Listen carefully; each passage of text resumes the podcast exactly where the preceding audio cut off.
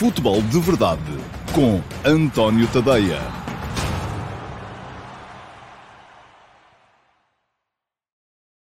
Olá, muito bom dia a todos e sejam bem-vindos à edição do dia 6 de agosto de 2021 do Futebol de Verdade, dia em que vai começar a Liga Portuguesa, mais logo à noite, o Sporting eh, Futebol Clube Vizela em Alvalade. Estádio de Alvalade faz anos hoje também, esta nova versão do estádio, é, que muitos chamam Alvalade 21, uh, eh, foi inaugurado precisamente neste dia 6 de agosto, o tal jogo em que Cristiano Ronaldo deu cabo da paciência à defesa do Manchester United e que acabou por motivar a transferência do um, CR7 para a Inglaterra antes daquilo que seria previsto por parte da, da, da, estrutura diretiva do Sporting. Ora bem, hoje começa a Liga, o futebol de verdade de hoje vai ter muito a ver com aquilo que vai ser a Liga, vou fazer aqui uma pequena projeção, ainda ninguém se aventurou um, estive à procura hoje de manhã no 538, de que sou uh, cliente habitual, uh, para ver se já havia uma projeção de favoritismo para a Liga. Estive à procura nos vários uh, bookies, nas várias casas de apostas, mas aparentemente está toda a gente à espera que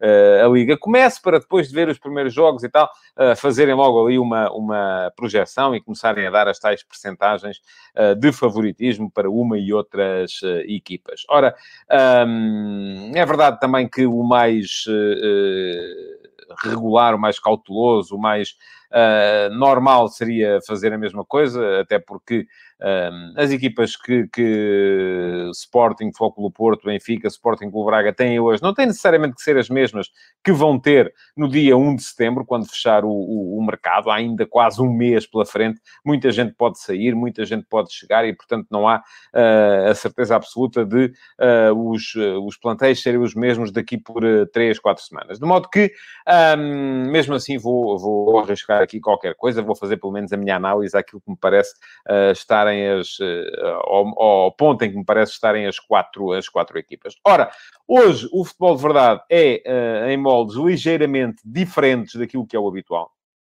Para quem me segue em direto, não para quem me ouve em podcast, quem me ouve em podcast vai uh, ter o mesmo, o mesmo serviço. Quem me segue em direto, seja através do meu Facebook, seja através do meu canal de YouTube, seja através do meu Twitter, uh, seja através do meu site, o antoniotadeia.com, uh, ah, via o meu, meu canal de Dailymotion, uh, quem o faz um, não vai ter o habitual nível de interação. E a razão é muito simples, é que eu hoje estou a concorrer comigo próprio. Um, o, o, Comitê Olímpico Internacional baralhou-me aqui um bocado as voltas, uh, porque eu tinha, enfim, era suposto ter feito o comentário na RTP1 da final de futebol feminino esta madrugada, o jogo estava previsto para as 3 da manhã, eh, que eram 10 da manhã, 11 eh, da manhã no Japão. Um, jogo entre Canadá e a Suécia, só que, uh, ao que consta a pedido de várias famílias, sendo que, uh, enfim, o futebol é uma coisa que interessa muito também uh, ao público na, na, na Europa, não é necessariamente melhor para a América do Norte e para a América do Sul este horário, mas o Comitê Olímpico Internacional mudou o horário da final, e assim o Canadá-Suécia vai jogar-se às 13 horas de hoje, dia 6 de agosto. Uh, ora, a essa hora ainda eu estarei com certeza aqui a acabar o futebol de verdade, de modo que eu estou a gravar. Um, o Futebol de Verdade de hoje é gravado, não é feito em, em, em direto e por isso não posso responder aos vossos uh, comentários. Vocês podem na mesma ir acompanhando os comentários se estiverem a ver a transmissão, uh, mas enfim, vou deixar-vos hoje um, a falar uns com os outros porque uh, não há mesmo essa possibilidade. Outra questão que tem a ver, porque ainda estamos aqui a ultimar e a decidir os detalhes em que a coisa vai ou não ser feita, um, com o, o, modelo habitual do Futebol de Verdade, é a questão do QA. Hoje não há QA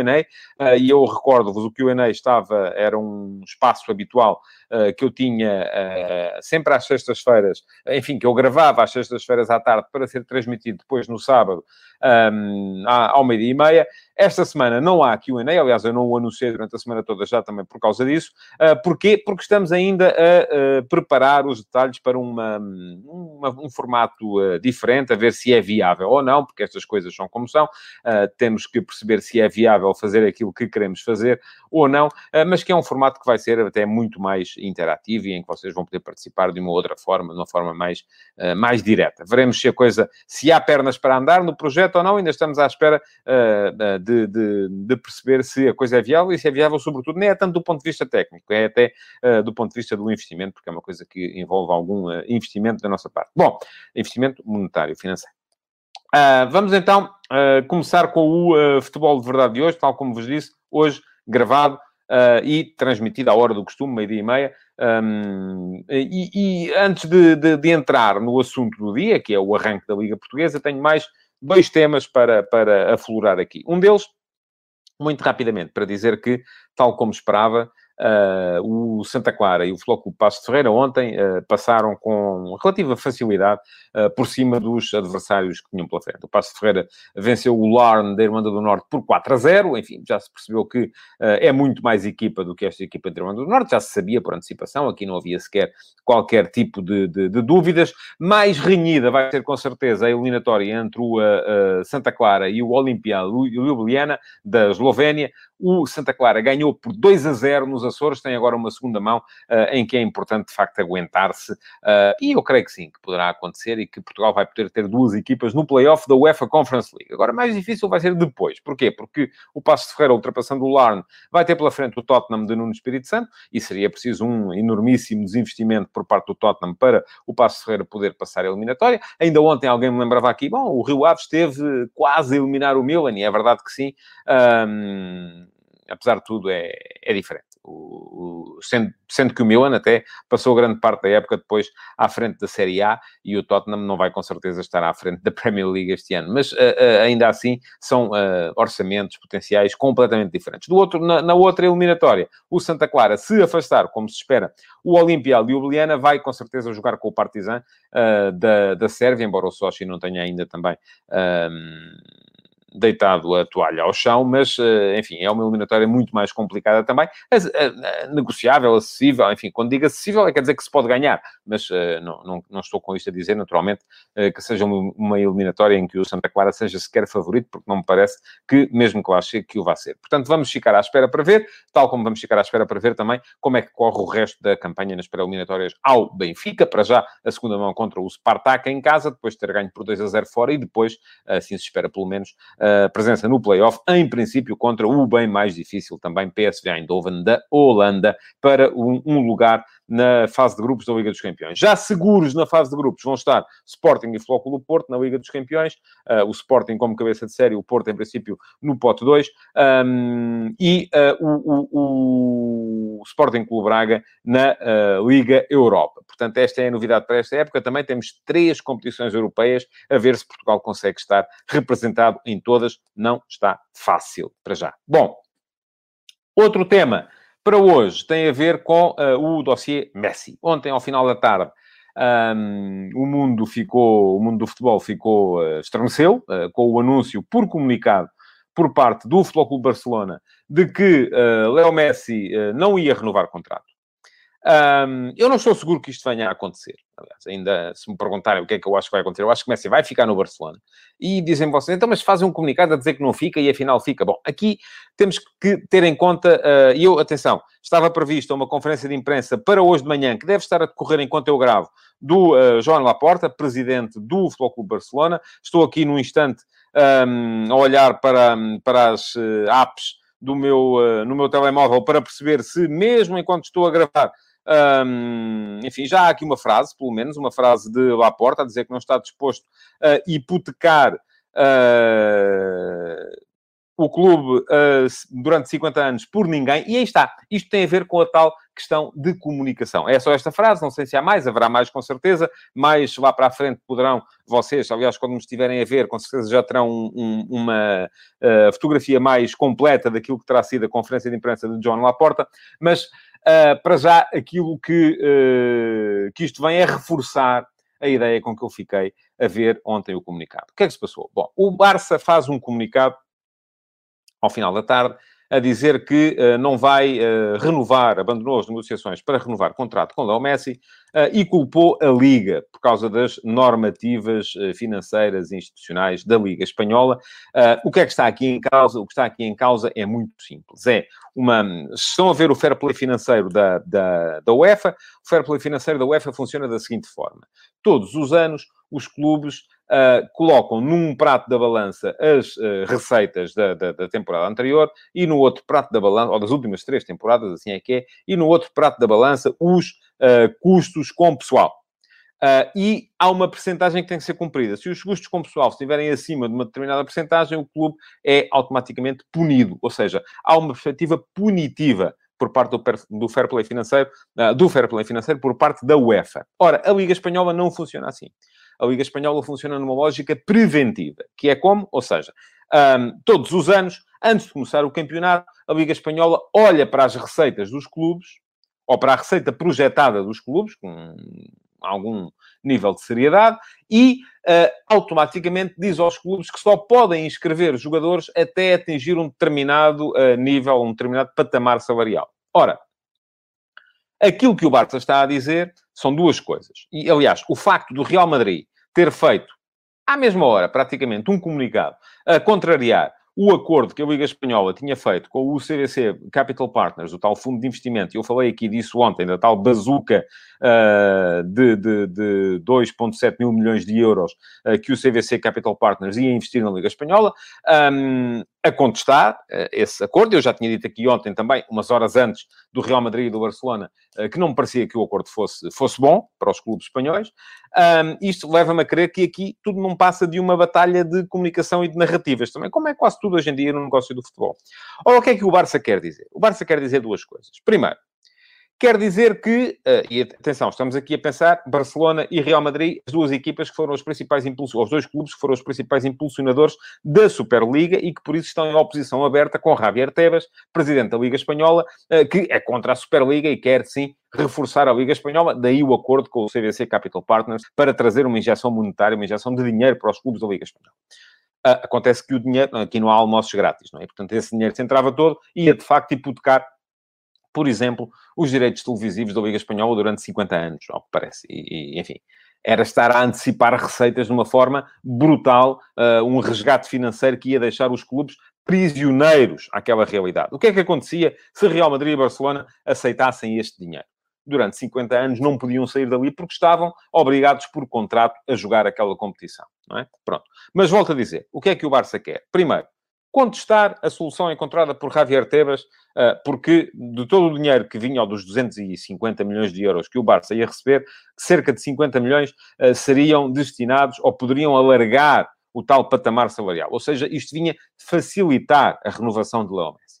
Portanto, por um lado, o Barça o que quer é dizer, ok, não estamos com, com esta solução, não queremos esta solução, esta solução vai hipotecar o nosso futuro durante 50 anos e, como disse hoje já lá à porta, não vamos hipotecar 50 anos do futuro do clube em nome de ninguém, nem sequer do Leo Messi. Portanto, esta solução, que é a solução de Tebas, é uma má solução. E foi preciso pôr um nome na coisa, porque explicar isto de forma abstrata às pessoas, se calhar, seria mais difícil e as pessoas não iam entender. Segunda questão que o Barça quererá fazer passar com isto. A Liga Espanhola precisa de Messi. Ninguém, enfim, a Liga Espanhola já perdeu Ronaldo, já perdeu Neymar. Houve uma altura em que os candidatos à bola de ouro estavam todos na Liga Espanhola. Neste momento, hum, a coisa começa a complicar-se. Não é? Portanto, aquilo que uh, uh, quererá o Barça dizer à Liga é o seguinte: vocês precisam que nós renovemos contrato com Messi. Porque se Messi não renova o contrato, o uh, value for money da Liga Espanhola fica imediatamente mais baixo. Isto é, uma Liga Espanhola sem Messi vale menos em termos negociais de direitos televisivos, de merchandising, de, enfim, tudo e mais alguma coisa do que vale uma Liga Espanhola com Messi. Portanto, aquilo que o Barça está a dizer a Javier Tebas, à Liga Espanhola, é aligeirem lá se faz as regras, porque nós queremos fazer isto à nossa maneira. Uh, porque há uma coisa que a mim não me passa pela cabeça. É que, de repente, ontem, depois de andar a fazer contas há meses, o Barça tenha chegado à conclusão, é pá, isto afinal não dá. Tínhamos esquecido aqui desta parcela. Enfim, isto não é feito assim, não é? O Barça sabia muito bem quais eram as contas que tinha que fazer, sabia muito bem quais eram os jogadores que precisava de libertar da folha salarial, ou qual era o valor que precisava de libertar da folha salarial para incluir o contrato de Messi, e portanto não foi ontem que chegou à conclusão que não ia dar. E mais, ainda falta um mês para fechar o mercado. Portanto, neste mês, muita gente pode sair da Catalunha, eu estou convencido que isto é tudo a ver quem é que cede. Cede o Barça, deixando de fugir Messi e porque não consegue uh, colocar os excedentários que lá têm e que lhe estão a onerar a folha salarial para níveis que o próprio Laporta, quando foi eleito há uns meses, considerou absolutamente incomportáveis.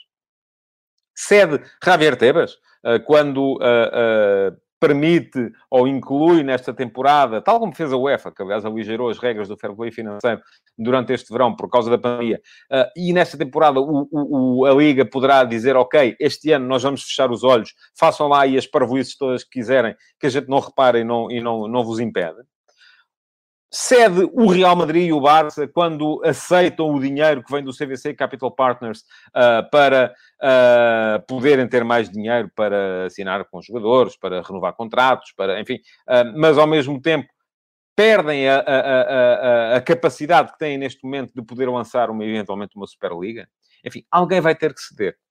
Agora, há um mês para se perceber quem é que vai ceder. Aliás, hoje, no meu Instagram, uh, como faço todos os dias, porque eu escrevi sobre isto hoje de manhã no último passo, quem quiser ler está lá, em antoniotadeia.com, e no meu Instagram fiz, como faço sempre, uma sondagem uh, que é muito simples. A de hoje, então, é simplicíssima. E perguntei, em 2021-22, Messi vai jogar nu? Enfim, as... Uh, as sondagens no Instagram só permitem duas opções e as duas em que eu mais acredito são, foram as duas que eu lá pus. Futebol Clube Barcelona, Paris Saint-Germain.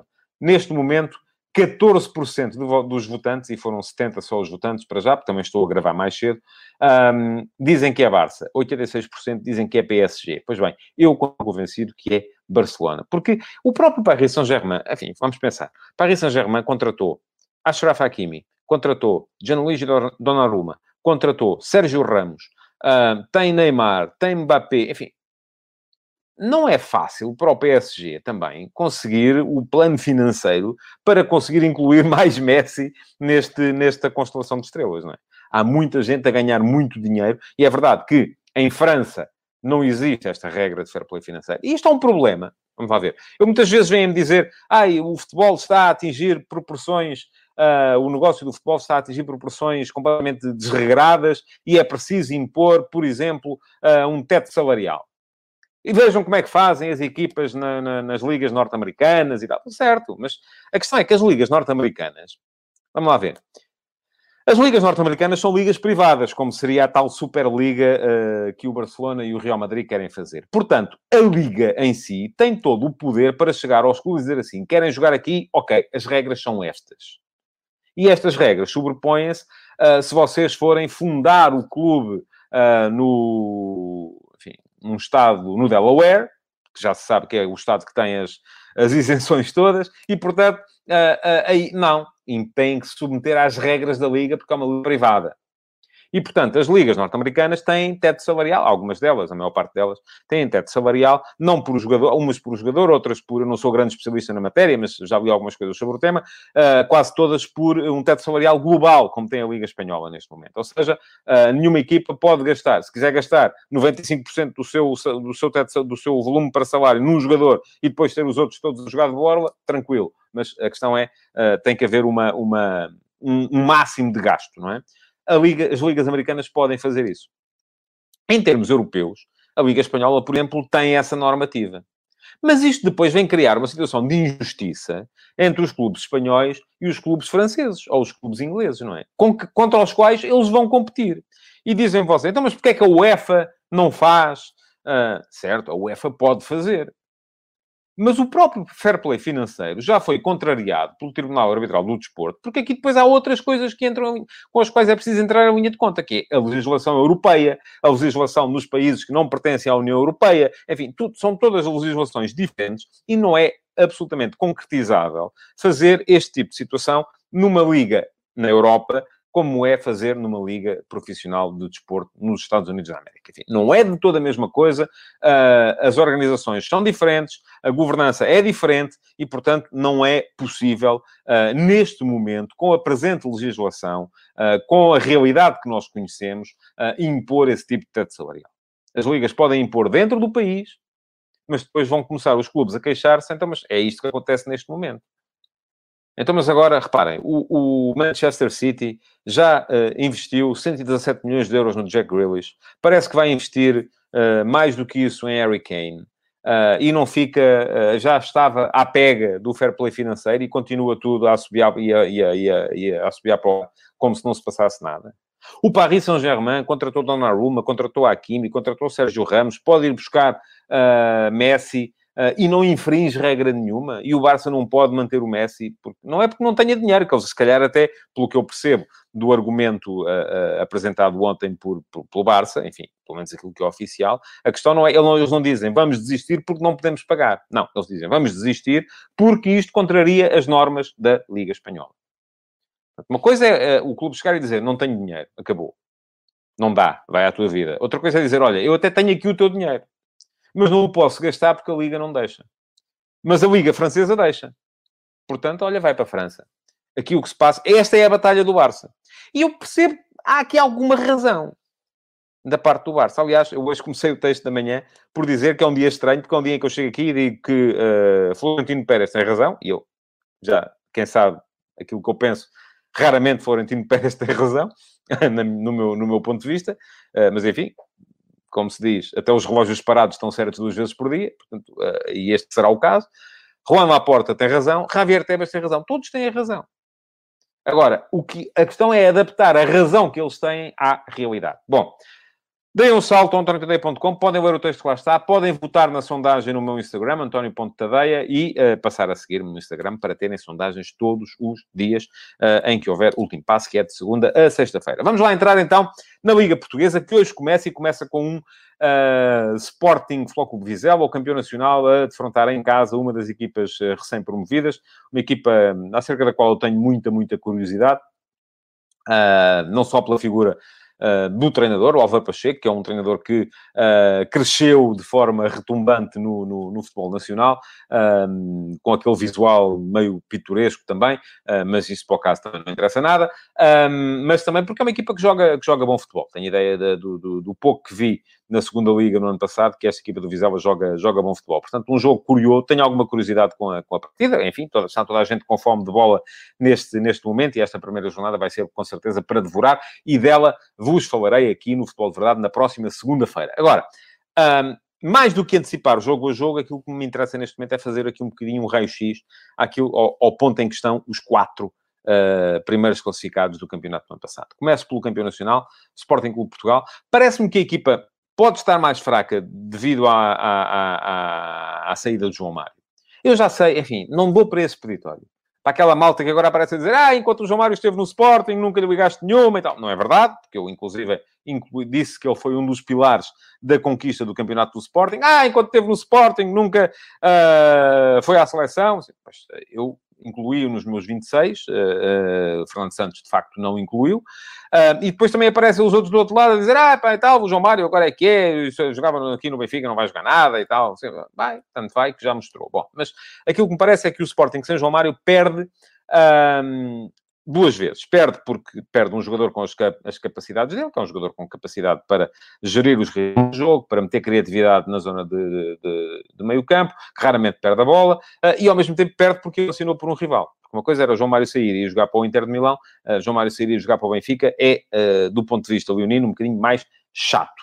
Um, tenho alguma dúvida relativamente, e já o disse também, o meio campo, João Palhinha e Mateus Nunes, ou João Palhinha Ugarte, quando, quando e se chegar o Ugarte, que parece estar encaminhado para assinar pelo Sporting, um, que funcione contra equipas uh, que vão dar a maior parte do ónus criativo do jogo ao Sporting, como deve ser com certeza o caso do Vizela. Uma coisa é jogar contra o Braga, contra o Benfica, contra o Porto, contra as equipas de Champions, em que este meio campo, o adversário vai estender-se no campo, uh, vai dar espaço às, às características, por exemplo, do Mateus Nunes, que é a velocidade com bola no pé, capacidade de explorar o espaço.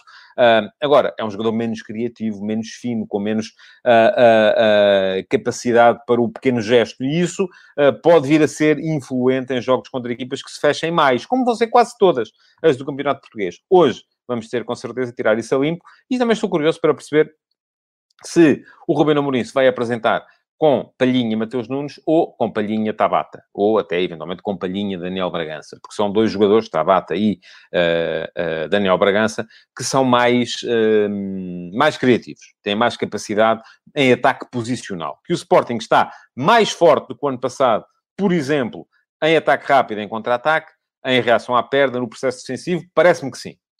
E atenção, isto é boa parte do jogo. Falta depois um detalhe, que é o ataque posicional. Aí tenho mais dúvidas Uh, mas vamos ver se a equipa consegue crescer nesse, nesse patamar. A equipa está melhor nas alas, uh, tem neste momento quatro excelentes uh, laterais, Porro e Gaio para a direita, Nuno Mendes e Vinagre para, para a esquerda.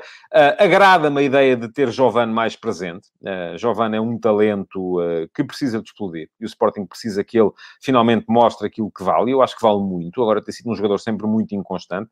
Veremos se ele traz à equipa esse, essa tal criatividade que a ausência do João Mário uh, pode ter uh, uh, custado. Enfim, olhando para a equipa do Sporting este ano, comparando com aquilo que se pensava no início da época passada, é claro que há muito mais condições para o Sporting poder vir a ganhar o campeonato, porque há um ano ninguém diria que isso podia vir a acontecer. E aconteceu. Este ano a equipa está melhor do que estava há um ano, disso ninguém duvida. Floco do Porto. Um, Parece-me que está curto na, na, nas laterais, por enquanto. Uh, e tenho dúvidas, enfim, tenho dúvidas sobretudo relativamente aos quatro de trás. E creio que Sérgio Conceição vai continuar a jogar com quatro atrás. Uh, enfim, tem João Mário Nanu, uh, tem Manafá Zaidu, são quatro laterais. O João Mário vai ser adaptado a lateral com certeza. Um, Manafá provavelmente vai ter que concorrer com Zaidu pela, pela vaga no, no, lado, no lado esquerdo, pelo menos se não chegar um outro, um outro lateral esquerdo, mas uh, parece-me que uh, faltou aqui um acréscimo de qualidade nesta, nesta zona do campo. Um, a questão dos centrais, vamos ver. Vamos ver se Pep dura um ano inteiro, porque, enfim, Pepe é um desafio à biologia. Uh, ele está mais velho, parece que não. Fez, ainda disse aqui no outro dia, fez um grande campeonato da Europa, uh, fez uma grande época no ano passado, mas cada ano que passa ele está um ano mais velho, está um ano mais próximo dos 40. E vamos ver se ele consegue manter esta, esta capacidade durante um ano inteiro e a jogar uh, com a mesma regularidade com que jogou na época passada. Marcano Falta perceber também se eh, ele está bem ou não depois da lesão gravíssima que o afastou durante mais de um ano. Parece-me boa a aquisição de Fábio Cardoso, mas uh, Mbemba parece-me ser o jogador mais uh, seguro uh, desta dupla, ou da dupla de centrais que Sérgio Conceição vai, vai criar. Diogo Leite, vamos ver se uh, cresce ou não. Enfim, um, há aqui espaço de crescimento. Aliás, eu acho que a equipa do Porto, aquilo que a equipa do Porto mostra é, sobretudo, espaço para crescer. Estou muito curioso com uh, o, o, que vai resultar desse enormíssimo desafio que é a introdução, ou, uh, o aumento da, da, presença dos campeões da Europa de Sub-19 uh, na equipa. com Fábio Vieira e Vitinha, eh, que me parece que poderão perfeitamente ter um papel mais relevante do que vieram a ter antes, de, antes desta época, uh, com, enfim, Romário Baró já pareceu estar à frente dos outros todos, neste momento parece estar atrás, continua Otávio, para já continuam Sérgio Oliveira e Uribe, que são uma dupla de médios tão boa como qualquer outra no, no, no campeonato português, um, e uh, uh, aquilo que, que, que, me parece também é que depois com PP veremos se continua Corona, há Luís Dias, portanto há muita qualidade, um, há três pontas de lança uh, uh, uh, apenas, e isto pode ser curto: Evan Nilsson, Tony Martinez e Meditaremi. Veremos se os três são, são, são suficientes, se vem mais alguém. Mas, para já, aquilo que, que eu acho que se impõe, ou que, que se impõe dizer neste momento para esta equipa do Porto, é que há ali muito espaço para crescimento. E isso costuma ser bom. Portanto, vamos a ver. Há algumas dúvidas, sobretudo nos quatro de trás, mas muito espaço para crescer nesta equipa do Porto. Bom, quanto ao Benfica, aplica-se ao Benfica o contrário daquilo que se aplicava uh, ao que disse do Sporting. Bem, se o Sporting ficou mais fraco por não ter João Mário, o Benfica está mais forte, do meu ponto de vista, por ter uh, João Mário. Uh, agora, o Benfica ficou muito longe dos adversários na época passada. E para já, a única mudança que se vê na equipa é a introdução do João Mário. Acredito que possa vir a entrar, ou creio que vai entrar também, o Yaremchuk. Um, creio que o Jesus vai jogar quase sempre no 3-4-3 uh, que vai ser esse o sistema predileto da, dele.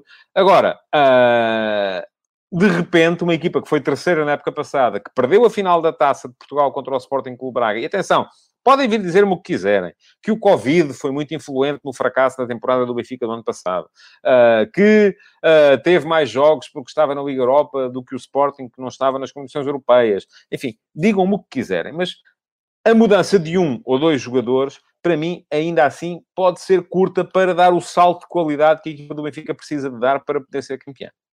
Uh, vai ser preciso que os outros melhorarem e melhorarem bastante. E, além disso, uh, enfim, porque o resto do 11 parece-me que está mais ou menos fixo. Enfim, o guarda-redes será Vlaco Dimos ou Elton Leite. Os três de trás estão definidos. Lucas Veríssimo, Otamendi e Vertonghen. Uh, Grimaldo, Diogo Gonçalves. À partida parecem-me favoritos para os lugares nas alas. O meio campo será, com certeza, Varelo João Mário. E, atenção, se no caso do Sporting tenho dúvidas uh, relativamente à capacidade do meio campo, Palhinha Mateus Nunes, contra equipas que uh, defendam muito atrás. No caso do Benfica, o meio-campo Weigl, João Mário, tenho dúvidas para equipas que queiram jogar, queiram ir para a frente, que pressionem, que vão, vão morder os calcanhares aos médios do Benfica, porque as duas duplas, se a dupla Palhinha-João Mário era super complementar, a dupla Palhinha-Mateus Nunes já não é tanto, e a dupla Weigl-João Mário também não é tanto. Uh, portanto, porquê? Porque os dois casavam muito bem. Palhinha com João Mário. Agora, separados, vamos ver o que é que cada um vale. Um, e esse é outro dos aspectos de curiosidade para este, para este campeonato. Depois, no Benfica, ainda uma outra questão que tem a ver com o mercado, que é perceber quem é que sai daquela uh, resma de avançados que Jorge Jesus tem à sua uh, disposição. É muita gente, eu vou voltar aqui atrás para não me esquecer de ninguém. Só pontas de lança, Yarem Chuk, Rodrigo Pinho, Seferovic, Valde Schmidt, Gonçalo Ramos, Vinícius, Darwin, Jota. Só os jogadores para jogarem. Uh, enfim, se tivermos em conta os três da frente, porque vamos jogar, ver o Benfica a jogar com certeza em 3-4-3, além destes, que só são 1, 2, 3, 4, 5, 6, 7, 8, ainda acrescem Pizzi, um, eventualmente Tarap, embora Tarap possa ser concorrente de João Barra para a posição do meio campo, e Rafa e Everton. Portanto, estamos a falar de 1, 2, 3, 4, 5, 6, 7, 8, 9, 10, 11 jogadores para três posições. Isto pode vir a ser um problema para Jorge Jesus, ah, porque vai ser difícil manter toda esta gente satisfeita e, portanto, é preciso o Benfica vender. E aqui a prioridade será, primeiro, vender os sedentários por bom dinheiro, a seguir, vender os sedentários ou emprestá-los por algum dinheiro para não ficarem lá a atrapalhar, e se nada disto funcionar, eventualmente vender alguns dos jogadores em quem o Benfica ainda acredita, e se calhar por não tanto dinheiro como aquele que o Benfica estaria à espera. Por fim, para falar dos quatro primeiros, Sporting Clube Braga. Parece-me que o Braga fez uma, uma um bom defeso. Reforçou-se bem. Um, perdeu o Ricardo Jogaio, mas foi, uh, foi, recuperar o Fabiano e foi contratar o Tiago Jogaio. Uh, foi buscar o Paulo Oliveira para, para, para, para a defesa. Acho que boa parte da segurança defensiva do Braga e do, do daquele híbrido entre o 4-3-3 e o 3-4-3 do Carlos Carvalhal passará pela capacidade de conseguir incluir Paulo Oliveira e Tormena uh, no, no, no, no 11. Uh, para já, aquilo que se viu na Supertaça foi Paulo Oliveira com Raul Silva. Eu acho que Paulo Oliveira, Turman e David Carmo são os três melhores uh, defesas da equipa do, do, do Sporting Clube Braga, os três melhores centrais. Raul Silva vem um patamar abaixo. Agora, acontece que tanto Paulo Oliveira como Turman aparentemente estão desfadados para jogar sobre, como central pela direita. Uh, vamos ver. E aí os equilíbrios são complicados de estabelecer, porque o sistema do Braga o central pela direita não faz o mesmo que o central pela esquerda, porque o central pela esquerda assume o papel de central uh, uh, do meio uh, quando o Sequeira passa de lateral esquerdo a central pela esquerda. Bom, depois, a entrada de Lucas Mineiro para precaver eventualmente a saída de Almusrati ou até mesmo para concorrer com ele. Há as entradas de um, Fábio Martins para o lugar do Gaetan, que não deu muito na época passada, do Mário Gonzalez ainda para o lugar do Paulinho, que não tinha sido devidamente substituído porque Esporar nunca chegou a, a, a adaptar-se, e portanto o que isto significa é que uh, o Braga está, uh, do meu ponto de vista, mais forte do que na, do que na época passada. Um, em breve, a equipa do Sporting Clube Braga vai recuperar os jogadores que estiveram lesionados durante muito tempo, como o Francisco Moura, como o David Carmo, como o Yuri Medeiros. Isto pode também vir a trazer um acréscimo, uma subida de qualidade na, na, na, equipa. Agora, a grande questão do Braga este ano tem a ver, sobretudo, com a capacidade para se assumir. Eu acho que é aí que está. O Braga, ano passado, em alguns jogos, ganhou a final da Taça de Portugal ao Benfica. Foi, como os, o próprio Ruben Amorim uh, reconheceu, não foi inferior ao Sporting em nenhum dos três jogos que fez na época passada. Foi inferior este ano, no jogo da Supertaça. Mas nos três jogos que fez na época passada, não foi inferior ao Sporting em nenhum. Perdeu-os todos. Porque o Sporting foi, era uma equipa super concreta, mas não foi inferior ganhou e perdeu com o, com o Futebol do Porto. Agora, aquilo que falta a esta equipa do Braga é ser mais constante. E isso passa muito pelo trabalho, uh, sobretudo de mentalização e trabalho psicológico, que o Carlos Carvalhal uh, pode vir a fazer com o plantel. Bom, vou tentar pôr porcentagens nisto, ou, ou pelo menos dizer, para mim, uh, quem é que eu acho que está em melhor posição para ganhar o campeonato este ano. Posso vir a ter que engolir isto, aliás, o ano passado nunca teria dito Sporting, e o Sporting ganhou. Este ano, olhando para as quatro equipas, eu creio que aquela que tem mais espaço de crescimento é o Porto. Uh, e por isso, eu se tivesse que apostar em alguém, neste momento, como estão as coisas, eu diria pouco. Uh, mas muito marginalmente. Enfim, eu diria Porto 35, Uh, Sporting e Benfica 30, e o Sporting, como campeão nacional, tem de ser incluído nos favoritos, como é evidente. O ano passado não estava. O ano passado disse Porto e Benfica favoritos, Sporting e Sporting Clube Braga outsiders. E neste momento acho que há três favoritos claros. Uh, sendo o Braga um dos o, o outsider. Portanto, o Braga poderá eventualmente vir a surpreender, sobretudo se os outros andam muito entretidos com as competições europeias. Isso pode vir a acontecer, é também um fator importante perceber o que é que se vai passar em termos de Liga dos Campeões. Mas acho que vamos ter uma liga muito, muito interessante. Um, quando digo que dou um ligeiro favoritismo ao Porto, é mesmo por isso, porque acho que é a equipa que tem ali mais espaço para crescer.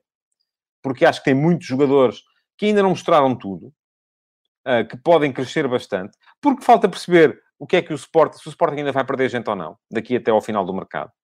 Uh, porque falta perceber como é que o Benfica vai gerir a tal questão do, uh, dos sedentários e, portanto, acho que o Porto, nesse aspecto, está adiantado relativamente aos outros. Agora, é, vamos lá ver, é um favoritismo muito, muito marginal e não é para ser levado esta opinião sequer muito, muito a sério. Se calhar para a semana tenho uma opinião diferente, depois de ver as equipas a jogar em contexto competitivo. Bom, chega ao fim o futebol de verdade de hoje. Queria agradecer-vos por terem estado aí, pedir-vos desculpa por hoje não ter havido a interação habitual. A esta hora já estarei a falar, com certeza, na RTP.